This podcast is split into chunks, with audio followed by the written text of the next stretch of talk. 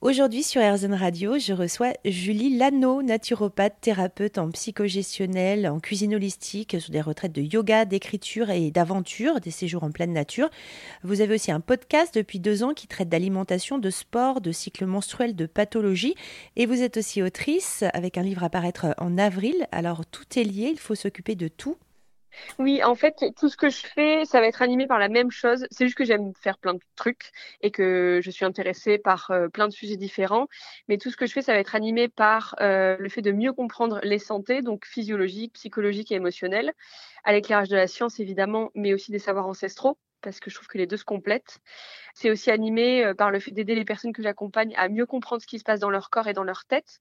Je pars du principe que le savoir, c'est le pouvoir et plus les gens comprennent ce qui se passe chez eux, plus c'est facile, entre guillemets, de prendre soin de soi. En tout cas, on comprend pourquoi on fait les choses. C'est aussi animé par euh, l'envie d'aider euh, les gens que je vois à trouver des solutions concrètes pour aller mieux et pour prendre soin d'eux, parce qu'on sait que souvent prendre soin de soi, c'est quelque chose qui est compliqué et des fois il y a besoin d'un coup de pouce.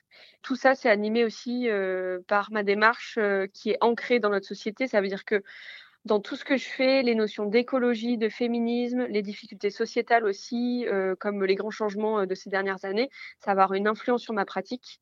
Par exemple, euh, je sais pas, je pense qu'on ne peut pas prendre soin de quelqu'un en cabinet et l'accompagner de la meilleure manière qui soit si on ne comprend pas intrinsèquement ce qu'elle peut vivre, comme la pression sociale, l'éco-anxiété, la charge mentale, ou même la grossophobie et tout ce qui peut en fait la toucher et l'influencer.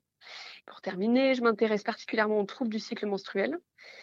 C'est des sujets sur lesquels je travaille depuis quelques années. J'ai fait mon mémoire de fin d'études de naturo dessus, sur euh, les causes des syndromes prémenstruels et du trouble dysphorique prémenstruel.